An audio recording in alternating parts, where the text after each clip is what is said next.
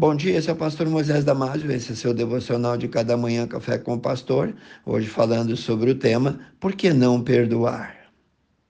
No Salmos 46, 1, nós lemos Deus é o nosso refúgio e fortaleza, socorro bem presente na angústia. Um certo beduíno estava dentro de sua tenda ao sol da Palestina quando entrou correndo um garoto adolescente que se refugiou atrás dele. Estava tremendo de medo, chorando, grunhindo. Logo em seguida chegou uma turba raivosa, alvoroçada, gritando, empunhando paus e facas.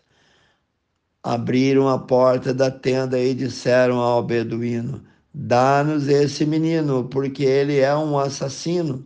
O beduíno respondeu: mas há uma lei entre nós que diz que quando um assassino se refugia numa tenda e o dono da tenda lhe der abrigo e guarida, ele estará então anistiado, estará totalmente absolvido. E eu me compadeci desse garoto, quero perdoar-lhe. E o garoto tremia. Mas eles disseram: Você quer perdoá-lo porque não sabe quem ele é nem o que ele fez, nem a quem ele matou. O beduíno falou: Não importa, mesmo assim eu quero perdoá-lo. Os homens então afirmaram: Bom, ele matou o seu filho. Se você não acredita, vá ver o corpo dele sangrando na areia lá fora. O beduíno caiu em um profundo silêncio. Depois de algum tempo, enxugando as lágrimas, disse: Eu perdoo. Eu vou criá-lo como se fosse o meu filho a quem ele matou. Queridos irmãos, é exatamente esse padrão, o modelo de perdão divino para nós. Ouvindo essa ilustração, talvez você esteja pensando que a situação terrível. Se eu estivesse no lugar desse beduíno, eu não perdoaria, não.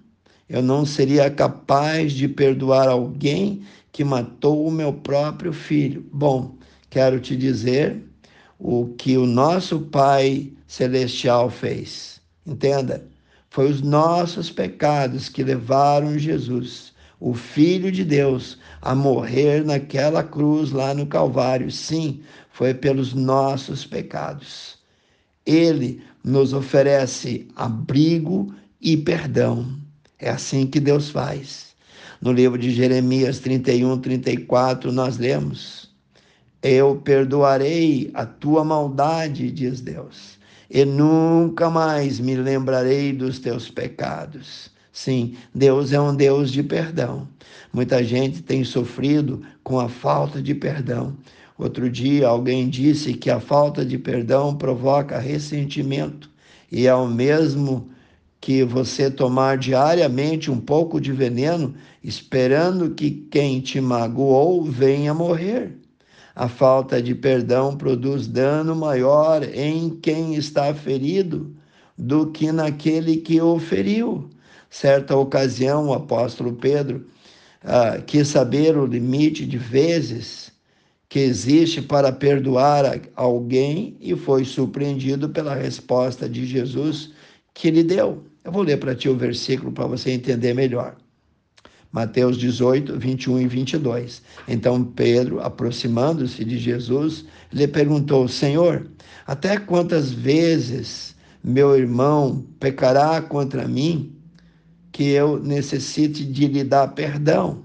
Até sete vezes? Respondeu Jesus: Não te digo, Pedro, que até sete vezes, mas até setenta vezes sete. Se você não consegue perdoar, meu amigo, uma parte da tua energia interna de vida fica presa ao ressentimento, à raiva, à dor ou algum outro tipo de sofrimento. Essa energia de vida que está presa irá te limitar. É como tentar andar de bicicleta freando o tempo todo. Isso te arrasta e frustra você e faz com que você não possa continuar pedalando direito. Olha, faça como aquele menino assustado fez. corra para o abrigo que Deus já providenciou para nós.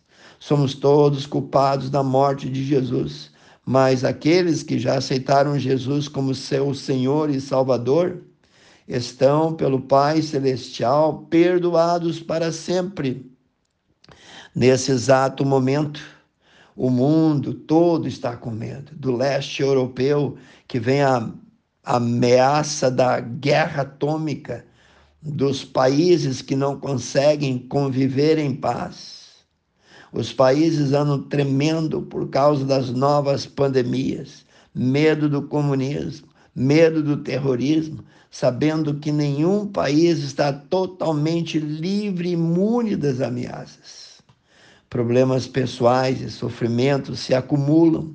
Contudo, em meio a tudo isso, no Salmo 91, 1 e 2 diz: Aquele que habita no esconderijo do Altíssimo, a sombra do Onipotente descansará.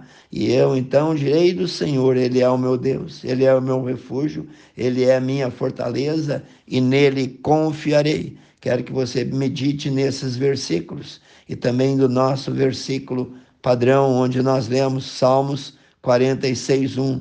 Deus é o nosso refúgio e fortaleza, socorro bom e bem presente na angústia. Que Deus te abençoe. Quero orar contigo, amantíssimo Deus eterno Pai. Abençoe, Senhor, cada um que leu, cada um, Senhor, que ouviu o devocional, cada um que foi tocado, Senhor que o perdão possa estar no nosso coração, na oferta àqueles que nos ofendem. Pai, eu peço e oro em nome de Jesus, amém. Se você gostou desse devocional, passe adiante a todos, amigos, aos grupos, e eu te vejo no próximo Café com o Pastor.